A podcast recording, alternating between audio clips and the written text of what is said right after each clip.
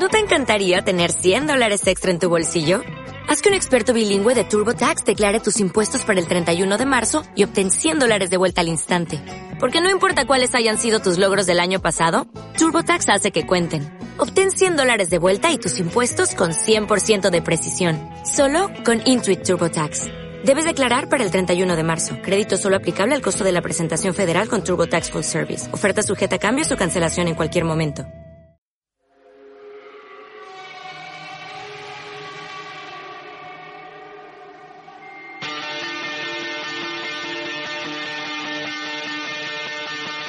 This is how it starts.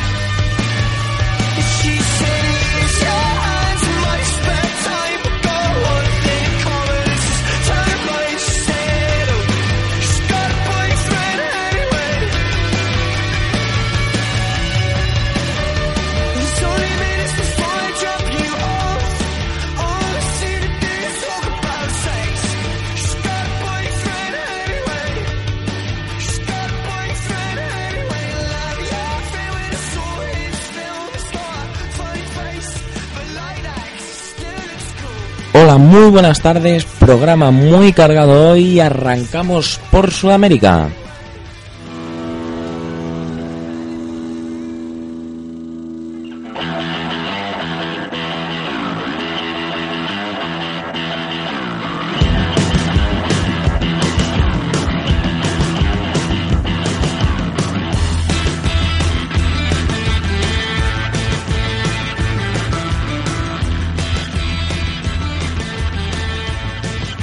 Ya tenemos definidas las semifinales en la Copa Sudamericana y es que se enfrentarán Boca y River, un superclásico en la competición continental en la Copa Sudamericana. Además, Boca Juniors ha confirmado su presencia en la Libertadores 2015 en ese repechaje que disputará el equipo de Arroa Barrena. También en la otra parte del cuadro se encuentran Sao Paulo y Atlético Nacional. Para hablar de ello está con nosotros hoy Alberto Zaragoza. Alberto, ¿qué tal? Muy buenas. Muy buenas, Alex, ¿cómo estás? Bueno, em, imagino que muy contento, al igual que yo, de, de ver ese superclásico, ¿no? En semifinales. Muy contento de ver el Superclásico, muy contento de ver el Sao Paulo Atlético Nacional de Medellín. La verdad es que la Copa Sudamericana, que para mucha gente es una competición como la UEFA Europa League en Europa, ¿verdad? No le dan tanta importancia, pero está quedando espectacular. Yo te haría un símil. Eh, sería como si en semifinales de Europa League tuviéramos a a Real Madrid y Barcelona, que serían Boca y River, y luego tuviéramos al Bayern de Múnich, que sería Sao Paulo, y al PSG, que sería el. Atlético Nacional de Medellín. Vamos, para que la gente se haga una idea, es espectacular cómo queda el torneo. Un símil bastante claro, porque además eh, la realidad de River es que está que, que arrasa. River está que arrasa, el muñeco Gallardo ha mejorado un equipo que ya era bueno de por sí, tiene una cantidad de variedades espectacular.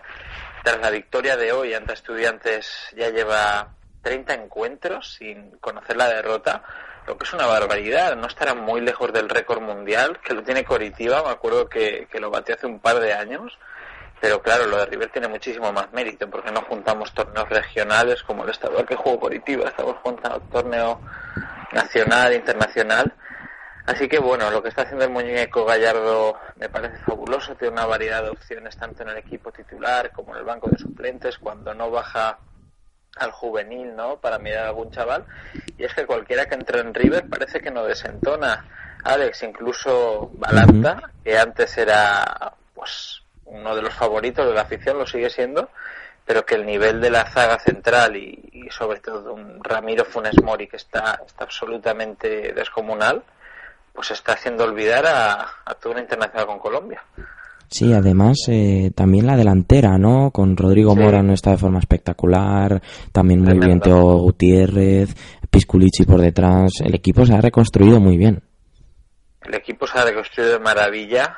Eh, Teófilo para los argentinos es un auténtico ídolo. La afición de Racing, yo tengo bastantes de Racing en mi timeline y, y siempre lloran por haber dejado de ir a, Teo. Y es que para mucha gente es el mejor delantero del continente en el mundo, no solo en América, por todo lo que ofrece, ¿verdad? No solo la cantidad de goles, sino también cómo, cómo ayuda a sus compañeros. Y es que es que es tremendo la cantidad de, de, vari- de variantes que ofrece y sobre todo la sensación que me ha dado a mí hoy River es de, de capacidad de controlar el partido cuando ellos querían, ¿no? Ha habido un momento de desenchufe en el cual Estudiantes ha, ha presionado muchísimo, parecía que River estaba roto, ha empatado la eliminatoria, pero de repente, en un pispás, River se ha ubicado en el área de- del pincha y desde allí, desde ese momento no ha salido y ha remontado la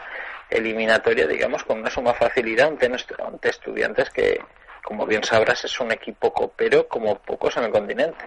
Sí, además eh, hemos visto que no le ha costado en exceso remontar a, a River esa desventaja y luego por otro lado yo creo que hay que mencionar eh, lo bien que está haciendo Boca Juniors esta Copa Sudamericana que se le atragantó un poco Capiatá pero frente a Cerro Porteño ha mostrado un nivel muy muy bueno. Deportivo Capiata se le atragantó un poco muchísimo. Esa expulsión que bien recordarás, pues ayudó a decantar al eliminatorio y luego un fantástico Orión que también, pese a que no ha, se ha lucido tanto no para, para el espectador por cómo se ha desarrollado esta eliminatoria ante Cerro, ha estado muy muy seguro junto a la dupla de centrales, Fortín con Forlín y, y el Chiqui, pues es tremendo. Y, y ganar a Cerro Porteño, que en los últimos años el fútbol paraguayo está demostrando un nivel altísimo a nivel de clubes en competición sudamericana, ir a Asunción, ganar así, además de ganar la bombonera, pues me parece espectacular y es que ha demostrado que como le des espacios es, es un equipo tremendo y sobre todo lo que ha hecho hoy el comandante Chávez, ¿no? Espectacular cuando tiene este espacio y puede correr. Me parece un jugador impresionante, quizá cuando no, ¿verdad? Cuando es un En juego estático más, es más... en es- estático, un juego más posicional, pues deja mucho que desear en comparación a, a lo que ha mostrado hoy, pero vamos, se va a ganar la hinchada de Boca así, seguro. ya se lo ha ganado yo creo de hecho. Ha ganado y tanto, sí, sí. Y lo tiene todo para ser un ídolo allí. Además, em, por parte de, de- de esta eliminatoria, hay que destacar también que, eh, bueno, un superclásico ya sabemos todo lo que implica, pero además es que se, se van a enfrentar eh, por primera vez en la bombonera desde aquel partido que, que jugaron y que marcó Funes Mori, como, como en el día de hoy. Va a ser interesante, desde luego. Va a ser muy interesante. Ya jugaron una semifinal de Libertadores. Que Sí, es que con expulsión de Tevez incluida.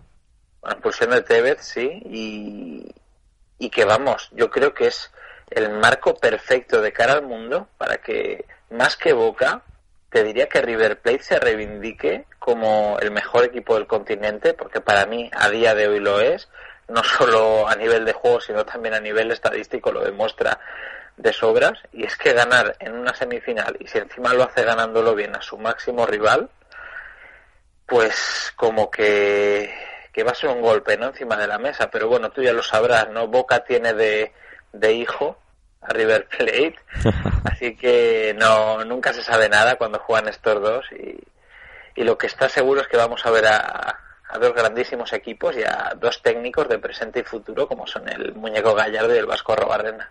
Ah, luego, por el otro lado del cuadro están Sao Paulo y Atlético Nacional. Am, Sao Paulo con un nivel muy bueno frente a Emelec, aunque hubo momentos en los que se complicaba la eliminatoria, pero con un gran Alan Kardec, eh, también un buen ganso. Yo creo que se está reconstruyendo bien también en Sao Paulo.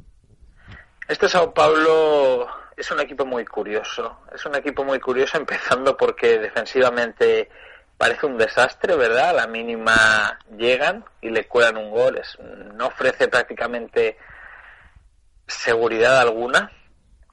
Pero luego ofensivamente tiene tanta calidad que es que lo que fallan abajo te, te lo mete arriba e incluso lo supera. Esto se vio en la eliminatoria ante Melec, un- primero un 4-2 en Morumbí y luego un 2-4 allí en el George Capwell de, de Guayaquil. Que bueno, yo creo que Emelec mereció mucho más, no solo empatar y llegar a penales, sino incluso pasar la eliminatoria.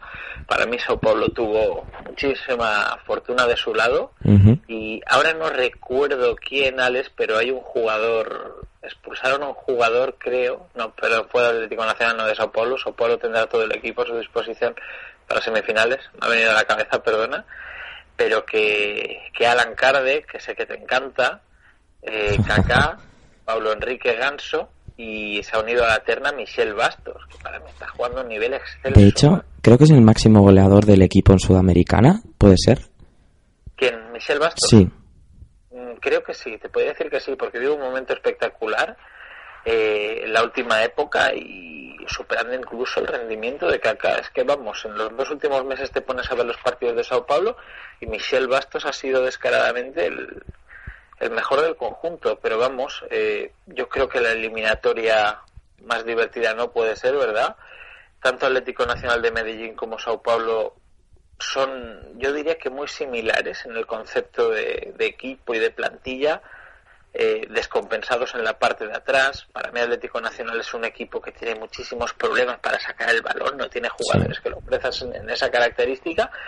Y César Vallejo, si te fijaste, a la mínima que la achicó, vamos, le hizo temblar, sufrió, pero muchísimo, Y muchísimo. además eso ya fue motivo de, de que no triunfaran en la Libertadores del año pasado. Sí. Podrían haber llegado mucho más lejos. podrían haber llegado mucho más lejos y, y en Medellín los paisas, que así les llaman, han celebrado muchísimo el hecho de pasar de cuartos, porque era esa barrera que se les estaba complicando.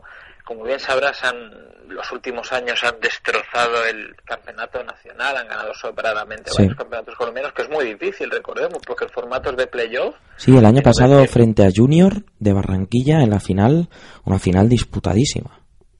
muy muy disputada, que el Junior tenía ventaja y, y ahora va a empezar también otra vez el playoff de la Liga Postobón, que ha subido muchísimo el nivel este año, también gracias a, a la televisión, el que la haya seguido sabe que Win Sports, la cadena, ha hecho un investimiento Mm. económico bastante notable, pero bueno, que Atlético Nacional de Medellín, pese a esas características defensivas algo malas, ¿no? Podría decir así con un adjetivo un poco cutre, pero tiene jugadores de muchísimo talento como son Sherman Cárdenas o, o Cardona, Edwin Cardona, que pueden equiparar un poco a, a la terna ofensiva de, de Sao Paulo. En cualquier momento, por mal que vaya tu equipo, en un destello, pim pam, te rompen el partido. Así que va a ser extraño que no se vuelva a repetir una eliminatoria con muchos goles. Porque, vamos, viendo lo que tiene cada equipo, pinta tremendo. Eh, para hacer, terminar ya con hablando de, de América, primero, mójate para ti, finalistas de esta Copa Sudamericana. Mira, para mí finalistas, yo creo que va a pasar River Plate, que va a dar un puñetazo encima de la mesa. Me recuerda mucho, salvando las distancias, a lo que fue el Barcelona de Pep Guardiola, que todo el mundo, pues, no acababa de creerse al equipo, ¿verdad? Cuando empezó, pese a que a nivel de juego lo demostraba, y llegó un momento y dio un puñetazo. Sea como sea, creo que River Plate va a ser finalista. Y por la otra parte es más complicado. No lo tengo muy claro, pero creo que, fíjate que creo que va a ser Atlético Nacional de Medellín. Creo que van a, tras superar esa barrera de semifinales, creo que van a dar el todo por el todo. Y un Sao Paulo que es un equipo pues no muy fiable. Así que confío en los paisas y, todo lo bueno que han demostrado en competición nacional lo van a hacer por fin valer. Con el que Alex, por cierto, me parece a mí la peor plantilla, quizá a nivel de juego, de los últimos 3-4 años, donde Atlético Nacional nos ha enamorado a todos. Vaya, pues eh, sorprendente esta última declaración y luego para cerrar ya con, con la sección de, de Sudamérica, un poco de Copa de Brasil, que ya está definida esa final entre el Galo y, y Cruzeiro. Sí, pues menuda noche tuvimos el, el pasado miércoles, eh, porque aparte de, de esta sudamericana que, que hemos comentado ahora mismo, pues tuvimos el Cruzeiro Santos y el Atlético Mineiro Flamengo. Para poneros en situación, eh, la final va a ser Mineira, el clásico de Minas Gerais, que es una ciudad que vive el clásico pues a todo meter, podemos decir. Cuando hay un clásico de Sao Paulo o de Río de Janeiro, son ciudades que tienen cuatro grandes, entonces la afición se divide, pero en Porto Alegre o en Belo Horizonte no se divide, es 50-50. Entonces es una pasión absoluta. Y si vemos cómo han llegado los dos equipos, pues todavía más. Cruzeiro, pese a dominar en competición liguera, eh, es un equipo que, que no es muy copero y, y esto sorprende porque tiene dos Libertadores, perdió una final, tiene también muchas Copas de Brasil, pero no acaba de demostrar esa raza que sus aficionados quieren y el partido ante Santos fue una clara muestra de ellos. Acabó pasando in extremis eh, con un Santos que le puso las cosas difíciles, pero bueno, aquí vale la pena hablar de Atlético Mineiro, Alex. Cuartos de final contra Corinthians, partido de ida, pierde 2-0, partido de vuelta, comienza perdiendo 0-1. Ujú. Necesita cuatro goles para remontar.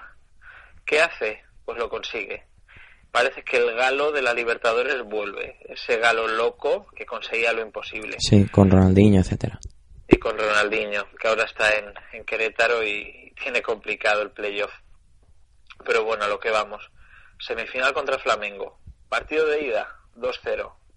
Partido de vuelta, 0-1. Te resulta similar esto, ¿no? ¿Qué hace el Galo? Remonta, e incluso con más facilidad, porque con Corintias llegó todo en el último instante. Contra Flamengo remontó cuando aún faltaban ocho minutos. Y con goles de gente joven, como Carlos Olubán, que son jóvenes talentos del Atlético Mineiro, muy, muy interesantes. Yo creo que van a dar que hablar en el futuro. Sí, Luan era el predestinado a sustituir a Bernard.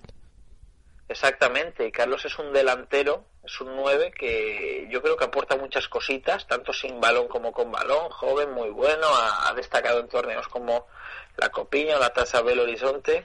El famoso Gabigol tiene mucho más nombre que otros, pero bueno, si recordarás en este programa hablamos muy bien de Anderson Talisca y Eso mira es. cómo está ahora. Así que vamos a ver si Carlos, que ni de lejos está al nivel de lo que confiábamos aquí en Talisca, pero bueno, así que el Atlético Mineiro, remontando lo imposible, pues se ha colocado en una final de un torneo que no ha ganado. Y es que la Copa de Brasil, Alex, eh, la han ganado todos los grandes de Brasil, que son 12 equipos.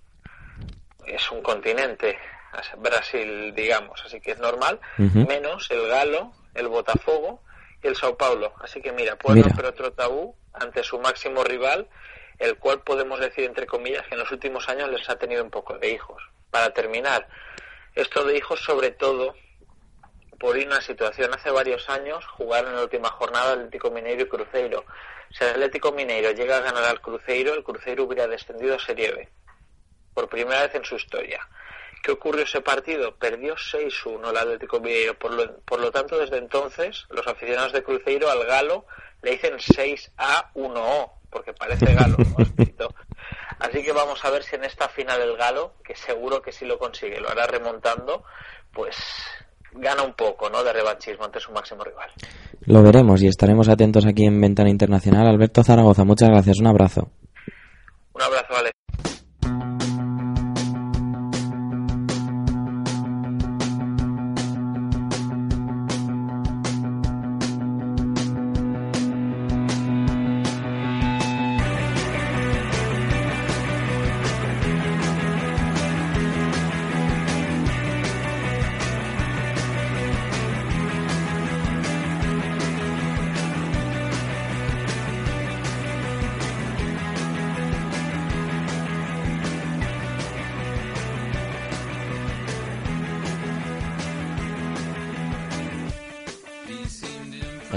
Hoy toca hablar también sobre los playoffs que se están disputando ya en la Major League Soccer y para hablar de ello ya está con nosotros Paco López. Paco, ¿qué tal? Muy buenas.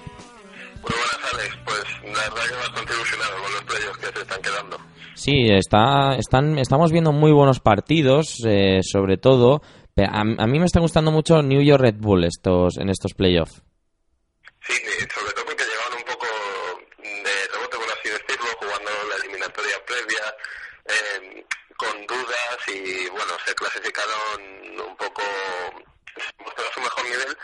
parecía que en los playoffs tampoco lo iban a encontrar y de repente llegan en el partido contra DC United, que era eh, uno de los equipos más sólidos durante la temporada, y, y- y la verdad que fantástico el par- el partido de los el de los jugadores dirigidos por Mike Pesci, con Henry a muy buen nivel, con Bradley y Brian Phillips marcando como lleva haciendo todo el año, la verdad que es, es brutal eh, las cifras que está consiguiendo, sobre todo con una con un cambio que fue meter a Luis Lula para sentar a Tim Casey y que funcionó al 100%. La verdad que eh, digamos, la sorpresa de estos playoffs está siendo Nueva York y, y ese cambio que hizo Yundula le dio muchísimo en el 2-0 ante Ujú. DC United. Además, eh, está teniendo un, un papel quizá muy secundario Rubén Bover, uno de los españoles que anda por allí. Sí, en, recordemos que en Nueva York eh, están Rubén Bover y Arm- Armando Lozano. Armando Lozano empezó la temporada jugando y se ha ido cayendo por una serie de actuaciones bastante malas. Pero Rubén Bover, que parecía que ya no contaba, eh, poco a poco ha ido sumando trabajo, ha estado en, disputando minutos en las últimas jornadas y bueno, eh, no hay que olvidar que los playoffs son un ritmo de partido bastante intenso y con un calendario algo apretado al final y puede tener algún minuto importante. Eh, más cosas que te hayan sorprendido de estos playoffs de la MLS. Bueno, pues eh, sobre todo en New England, porque todos pensábamos que, que sí, que este puede ser el año en New England, aunque tenían una visita complicada en casa de Columbus y eh, de repente se puso 2-4 en el marcador. Un- es un equipo con mucho poderío ofensivo, pero sí que eh, sospechábamos que no iba a sacar su plan inicial, sino que iba a ser un poco más conservador y nada de eso. Eh, un partido descomunal en el que Lee en, en Guyen está ganando puntos para ser el MVP de la temporada. Para mí creo que está todavía un poco lejos de Martins, pero, pero la verdad es que su, su año está siendo insuperable para el nivel que le habíamos visto. Sobre todo ver como Jermaine Jones eh, ha estado a buen nivel, llega bastante en forma a los playoffs y puede ser el valor diferencial de, de New England. Yo creo que England tiene capacidad para ganar a cualquiera, porque sobre todo ha ido en un- una temporada ascendente, una temporada un poquito más flojo y ahora mismo para mí es el equipo más en forma en el aspecto físico. Eh, además, bueno, ya hablamos en su momento de que Toronto no se quedaba, no, no podía entrar en, en esos playoffs, se quedaba fuera. ¿Cuál es para ti en este último año de una MLS menos mediática como, como favorito para llevársela? Bueno, este, este año la verdad es que el título, digamos, eh, se le presupone a, Seattle, se le presupone a Seattle eh, llevárselo porque ha hecho una liga regular bastante buena y porque en los playoffs eh, se espera que mantenga el nivel, sobre todo porque todas sus piezas llegan, llegan bien de forma verdad es que bastante, bastante enganchadas, por así decirlo, a un rendimiento colectivo bueno, se les ve, se les ve muy integrados, pero es un poco un partido trampa lo que le viene a, a porque empató a uno en Dallas y le queda la vuelta en casa, pero Dallas es un equipo con demasiado jugador eh, rápido para el contraataque y digamos que es un partido que, que se le puede se le puede complicar a Seattle porque los jugadores de, de Dallas eh, no tienen ningún problema en replegarse y salir eh, salir a la contra muy veloces eh, entre ellos destacar sobre todo a Fabián Castillo que parece bastante claro que, que va a dejar Dallas este este año este, este enero porque tiene varias ofertas importantes de la, li- en la Liga Italiana y en México. Yo creo que puede ser la última exhibición de Castillo en la MLS, un partido en Seattle que, ya lo digo, yo creo que tiene bastante que, que mostrar. Hablaba de una MLS menos mediática porque, bueno, ya a partir de- del año que viene, sobre todo, es cuando se empiezan a incorporar New York, eh, New York eh, City, eh, también Orlando City. Además, en los últimos, eh, bueno, ha salido ahora un equipo en Los Ángeles para la 2017, si no me equivoco. Exacto, exacto. Digamos que de la, se marcaron hace años que en el 2022 la MLS tenía que estar entre la, al nivel de las 6-7 ligas impor- más importantes del mundo.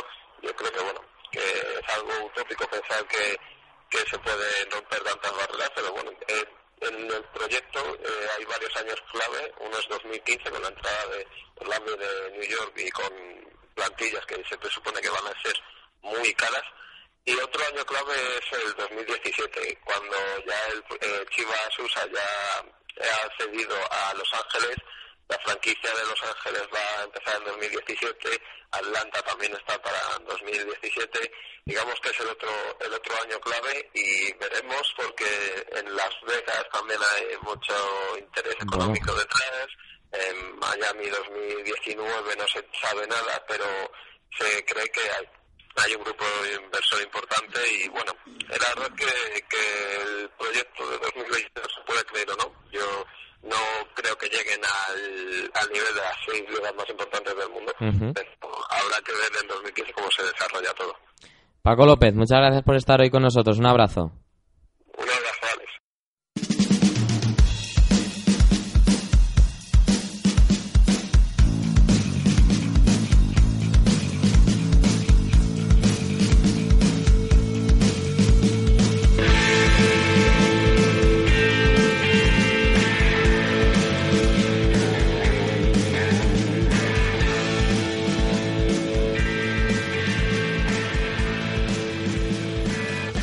Bueno, pues en el programa que especial eh, hablando sobre el sistema de canteras en gran parte de Europa, toca movernos hacia Francia, donde eh, es uno de los países que a niveles de cantera está produciendo más en los últimos años dentro de las cinco mejores eh, ligas europeas. Para hablar de ello está con nosotros hoy, como de costumbre, Jaime Bonail. Jaime, ¿qué tal? Muy Muy buenas. buenas, Alex, ¿cómo estás?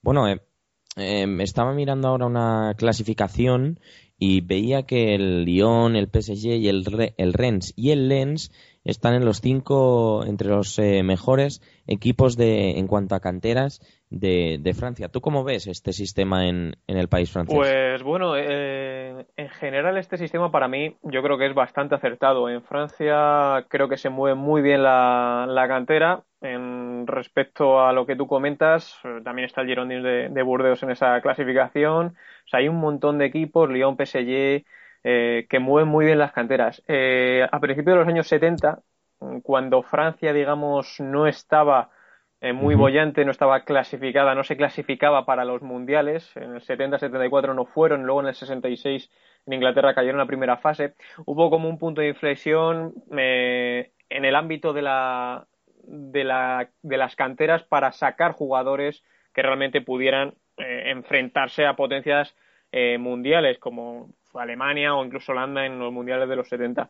A partir de ahí, de ese, de ese año, pues se crearon estos centros de formación, que es como se llama en Francia. En total ahora mismo hay Ujú. 37 centros de formación, de los cuales son, o al menos en esa época, en los 70, eran obligatorios eh, ser creados para que un equipo pudiera jugar como profesional. O sea, la Liga de Fútbol Profesional impuso esos centros de formación para poder ejercer como tal en, en las ligas. Luego, cuando llegó Tiriez, el actual presidente de la LFP, cambia ese sistema porque muchos equipos pues, bueno, no podían mantener un centro de, de formación.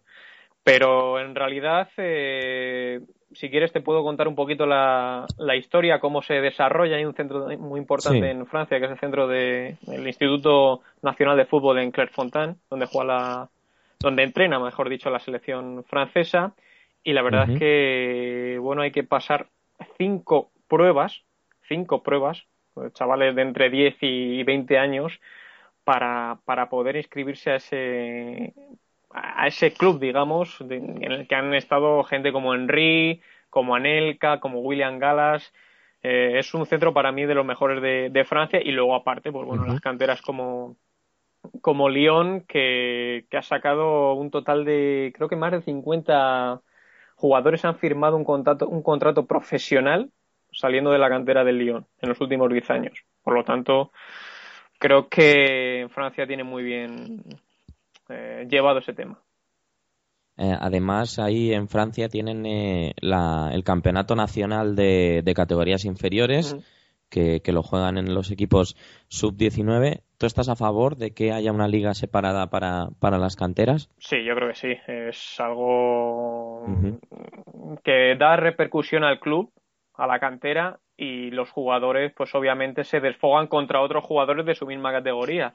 Eh, luego cuando estén preparados, pues obviamente darán, darán el salto a, a un equipo mayor y se enfrentarán con, contra jugadores de, de otros niveles. Pero de momento, hasta una cierta edad, yo creo que se debe, se debe mantener el, el tema de las canteras. Además, eh, Francia en, en los últimos años está triunfando bastante en lo que se supone en las categorías inferiores. De hecho, ganó ese Mundial Sub-20. No pudo clasificarse para la Eurocopa Sub-21 de este verano, pero sin ningún lugar a dudas es, uno de la, es una de las potencias en cuanto a fútbol formativo. Sí, está claro. Francia, fíjate, antes mm, se tiraba más del plano físico, jugadores pues potentes, eh, vamos, eh, los típicos, eh, Patrick Vieira, por ejemplo, de ese estilo, Makelele, pero eh, hubo un punto también de inflexión en el que dijeron, vamos a dejar un poquito la potencia, porque sin control no vale de nada, como suelo decir, y vamos a tirar un poco de técnica, ¿no? Una, una mezcla, porque antes, ya te digo, Francia se nutría de, de esa potencia, ahora mismo también, pero ya en menor medida, ¿no? Hay jugadores con mucha categoría como Tobán, que son así pequeñitos, menuditos, ¿no? Que, que tienen muchísima categoría y, y bueno, obviamente Francia tiene esa mezcla, ¿no? España quizás no tenemos eso, tiramos más de la técnica, no tenemos la mezcla de jugadores corpulentos fuertes que obviamente en categorías inferiores sobrepasan a, cualquiera, más que nada por ese, por ese físico. Por último, ya para, para terminar, ¿ves que o, o qué jugadores tú crees que pueden llegar más lejos que estén ahora mismo en, en categorías de fútbol formativo en, en Francia? Pues mira, eh, está Arnaud Lusamba, jugador del Nancy, que a mí particularmente me gusta mucho. Eh, está convocado con la sub-17, creo que estaba, o sub-19, perdón, sub-19, Ujú. con Lucas, Lucas Hernández, el hijo de Jean-François Hernández, jugador del Sí. Atlético de Madrid y del Rayo Vallecano, es jugador. Para mí estos dos jugadores, eh, aparte obviamente de, de Coman, el jugador de la, de la Juventus, eh, pueden dar mucho que hablar, ¿eh? También los porteros, que tienen buena cantera de, de guardametas, eh, Paul Nardi, el jugador del Nancy cedido por el Mónaco. Yo creo que Francia va a estar en, ahí arriba, ¿no? Dentro de unos años si sigue, si se sigue manteniendo este formato de, de cantera y el buen trabajo que hace. La pena es que no se haya clasificado contra todo pronóstico para mí para los Juegos Olímpicos el próximo europeo. Desde luego, desde luego que es una sorpresa que eh, la vigente campeona del mundo en categoría sub-20 se haya quedado fuera de esa Eurocopa sub-21. Jaime Bonain, muchas gracias por estar con nosotros. Un abrazo a ti, Alex.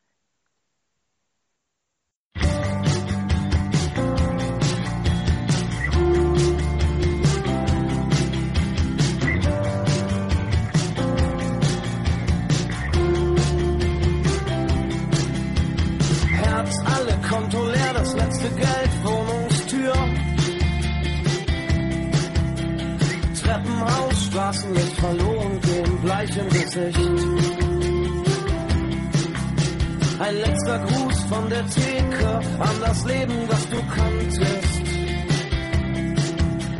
Was jetzt fehlt, ist ein Weiser für den Weg, für die nächsten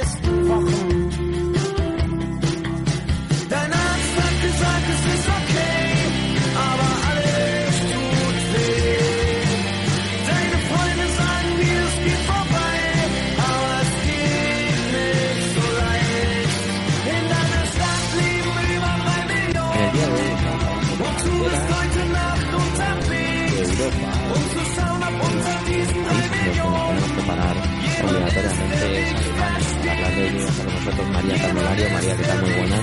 Muy buenas, Alex.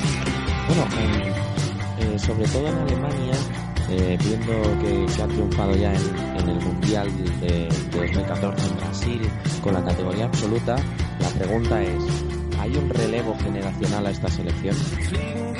Sí, sí, por supuesto que hay un relevo generacional. De hecho, la sub-19 este verano ganó el europeo sub-19. La sub-21 también está muy bien.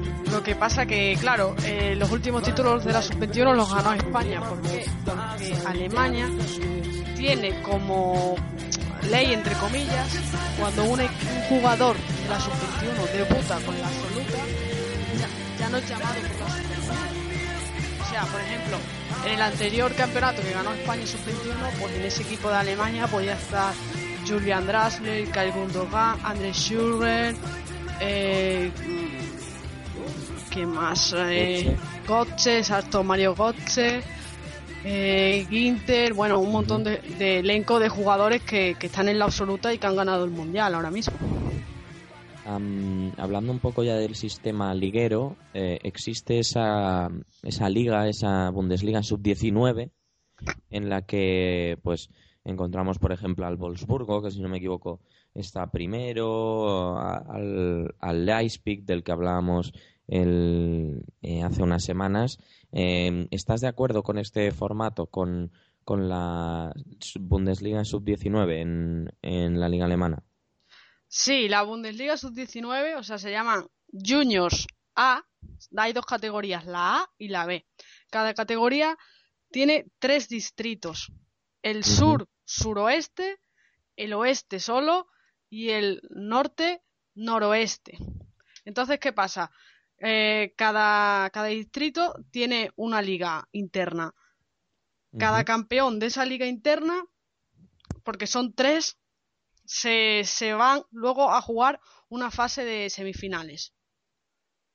Al ser tres y para las semifinales necesitar cuatro equipos, lo que se hace es que el otro, otro equipo, otro segundo de, de esas ligas internas, el, el mejor segundo, como si dijéramos, ¿no? El que Sí. más puntos tenga, con más goles y tal, pues se une a esas semifinales de cuatro, se sortea, se juegan las semifinales y luego la final. Y entonces de ahí sale el campeón juvenil alemán. Y además también encontramos equipos filiales en, en las categorías o en, en las divisiones inferiores en, en Alemania, como por ejemplo en la tercera división alemana, en la, tre- en, en la Bundesliga 3, eh, castellanizando el, el nombre, am, como el Stuttgart, por ejemplo. Exacto, porque hay que recordar que en Alemania ningún filial de, de Bundesliga puede estar en la segunda división. Eso es un dato importante, no es como aquí en España que, por ejemplo, el Barcelona tiene al Barça B en segunda, pues eso en Alemania no puede ser. Entonces, ¿qué pasa? Que los filiales eh, a donde más alto pueden llegar es a la tercera división, como bien has dicho. Y solamente se encuentran tres filiales, el del Stuttgart que lo has nombrado, el del Mainz 05 y el del Borussia Dortmund. Son los únicos tres filiales que están en la, en la máxima liga que pueden alcanzar los filiales. Los demás filiales, los del Bayern, los del Schalke, los del Wolfsburgo, los del Gladbach, pues se encuentran en la cuarta división, que va también por distritos. O sea, está la regionalia oeste, la regionalia norte, la regionalia sur-oeste, la regionalia noreste y la regionalia Bayern. Al ser Y- Alemania tan amplia, pues por eso hacen lo de los distritos. Hablando un poco sobre los equipos y demás, eh, mm, ¿quién es el equipo mm, con cantera más, más fuerte? Porque en los últimos años quien más eh, joyas ha sacado, por así decirlo, ha sido el, el Schalke. Sí, bueno, hay una cierta disputa, ¿no? Por saber cuál es la mejor cantera. Ahí mm, puede puede darse, por ejemplo, el caso de que el Wolfsburgo tiene mm, catalogada por segundo año consecutivo como la mejor mm, como el mejor equipo sub-19, dijéramos. No, no ganó el campeonato el año pasado sub-19 Sí. por sorpresa, cayó en semifinales, al igual que el Salke, pero está catalogado por, por Alemania, por la prensa, por las estadísticas, como el, el mejor equipo juvenil. Lo que pasa que, como vimos eh, hace unas hace dos semanas en el reportaje del Leipzig, con la entrevista a Palacios, Palacios salió del Wolfsburgo, al igual que Julian Brandt. ¿Qué ocurre? Que el Wolfsburgo, eh, su cantera la tiene bien, pero no encaja el engranaje para que sus jugadores lleguen al primer equipo. Se, se pierden por el camino. Es como un caso parecido al Hamburgo. El Hamburgo también tiene buena cantera. Por ejemplo, Mustafi, que está en el Valencia, salió del Hamburgo. Eh, Canaloglu también, también se ha ido. Eh, varios jugadores buenos, por así decirlo, pero no, no acaban de, formarse en- y llegar al primer equipo, ¿no? Entonces, en ese caso, el Salke, pues sí, ha sacado a Osil, a Neuer, ahora está Drasler, Howedes, Mayer. eh, entonces, por eso el Salke quizás a nivel internacional como que suena más, ¿no? De, de gran cantera.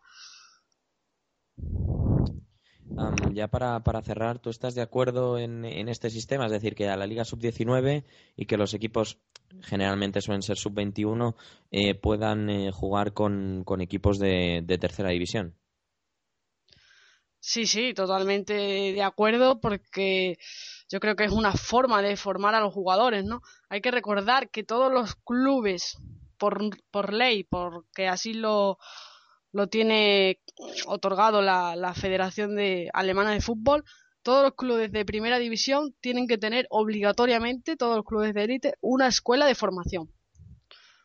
Entonces, eso, quieras o no, es algo fundamental de la cultura alemana, ¿no? La cantera, poder Sí. ver a, a jugadores muy jovencitos debutar, incluso verlos crecer, ¿no? Pasar del sub-19 al sub-23, que es como realmente se llama el filial, y y incluso también pues llegar al primer equipo. Yo creo que es una forma de motivación, ¿no?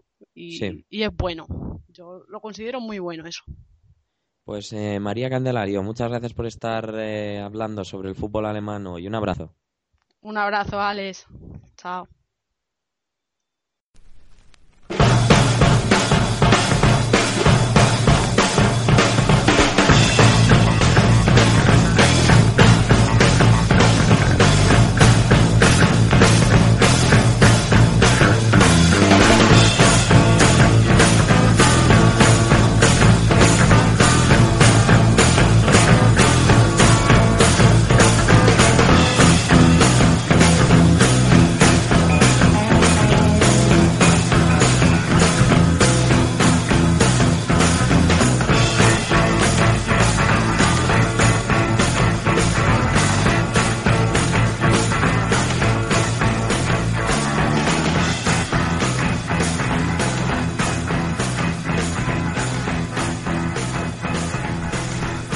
Estamos, ah, como hemos dicho, este programa especial de, de canteras, toca hablar de uno de los países en los que la cantera está siendo más cuestionada que, que en otros. Y me refiero a Inglaterra, al país donde está muy afincada la Liga de Reservas, la, equipa de, la Liga de Equipos Sub-21.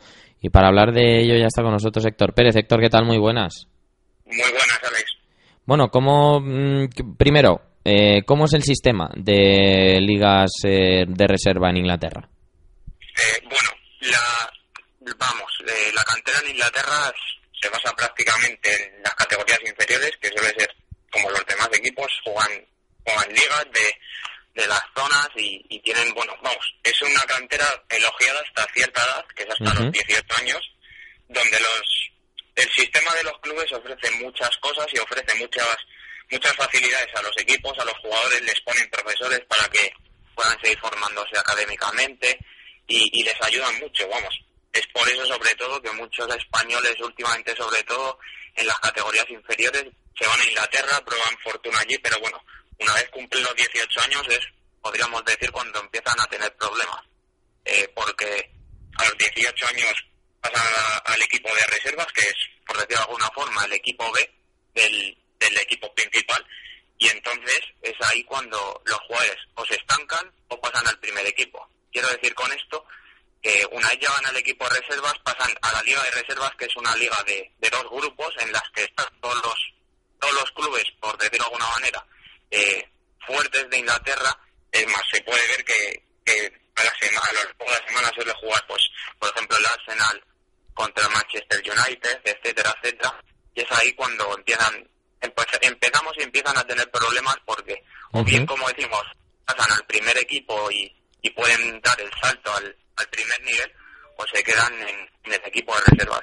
Y, y sobre todo el problema está en que en el equipo de reservas no, no se le da mucha importancia y los jugadores entonces pues si- eh, juegan ahí, siguen desarrollando su carrera en los últimos años, pero no la desarrollan de, de una forma en la que podamos decir pueden competir al primer nivel. Y esto luego repercute.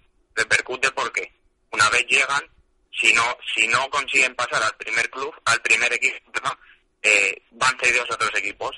Se puede ver que en las categorías inferiores de Inglaterra, perdón, en las ligas de Championship, League One, League Two, eh, hay muchos jugadores jóvenes de, de canteras, pues como decimos, del Arsenal, del United, City, el Chelsea también está cediendo muchos de sus jugadores. Y, y hay un problema ahí porque no, los jugadores no consiguen asentarse, las sesiones, como sabemos, son de muy poco tiempo, suelen ser de tres meses, Sí. a veces suelen ser de varias semanas, y, y no, no llegan a tener asentarse y a saber bien eh, qué tienen que hacer, cuál es su papel en el club, que puedan seguir mejorando además.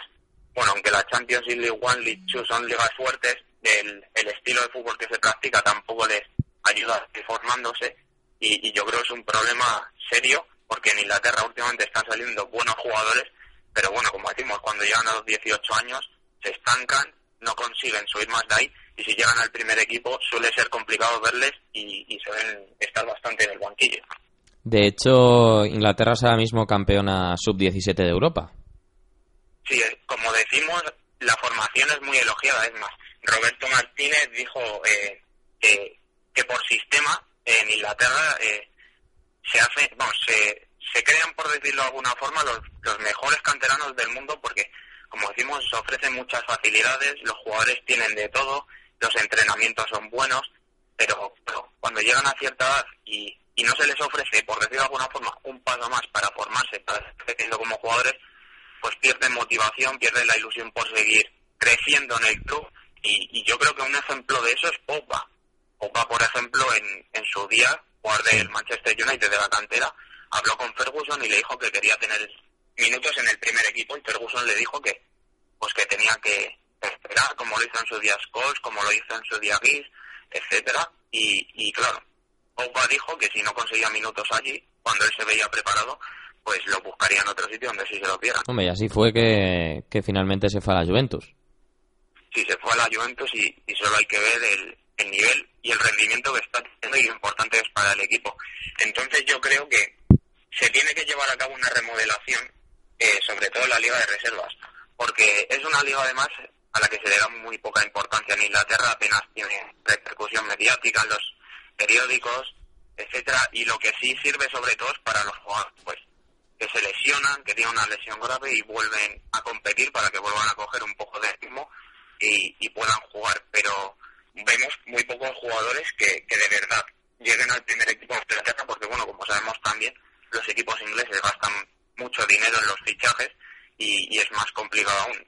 Por ejemplo, Machera es un, es un claro ejemplo de Manchester United de, de jugador que, bueno, parecía que iba a ser un buen canterano y, y acabó pues yendo de cesión en cesión y, y prácticamente la gente se ha olvidado de él. Además, eh, no sé si tú estás de acuerdo, pero yo veo bien que no se mezclen los equipos reserva con los eh, equipos eh, de las ciudades, es decir, que no estén dentro de Championship o League One o League Two. Sí, yo, yo creo que, que, sí. O sea, que opino como tú, pero creo que, que se puede mejorar la liga de reservas y hacer que sea una liga competitiva, sobre todo para que los clubes crezcan. Eh, en Inglaterra, bueno, ya sabemos cómo es la tradición de, de los equipos, la tradición... Claro, claro, yo creo que no, no le puedes ir a un tío de eh, Northampton y decirle, no, tu equipo no va a jugar en segunda división porque va a jugar el Manchester United B. No creo que eso Claro. se pueda hacer. Claro, claro, eso es a lo que me refiero y, y yo estoy de acuerdo contigo, pero claro, si tú, por ejemplo, en un rango de edad de los 18 años, que es cuando entran en el equipo de reservas, a los 21, que, que es más o menos cuando tienen que, que abandonarlo, si no das importancia a ese, a ese último paso de, de formación del, equi- del jugador, eh, se acaba perdiendo. Entonces, por eso vemos mucho en Inglaterra muchas cesiones de los jugadores cada año, eh, que es, durante una temporada salen a varios clubes, incluso pueden salir a tres o cuatro clubes, porque, Sí. bueno, ya sabemos que, que las cesiones son, envían a un jugador y, y el equipo siempre tiene como una opción de recompra, por decirlo de alguna forma, para traérselo por si hay algún problema o para por si tienen lesiones, etcétera. Pero, pero yo creo que se tiene que tomar un aspecto o un punto de vista sobre todo reservas, mejorarla, Sí. porque es el último paso para el jugador y hacer que crezcan y que sean válidos para los primeros equipos, porque bueno, en Inglaterra salen muchos jugadores buenos, ahora mismo Sterling, Veraino, eh, también, es, son jugadores muy buenos, pero no consiguen tampoco asentarse todos los que deberían en, en la élite del fútbol. Bueno, pues eh, Héctor Pérez, muchas gracias por estar hoy con nosotros. Un abrazo. Un abrazo, Alex.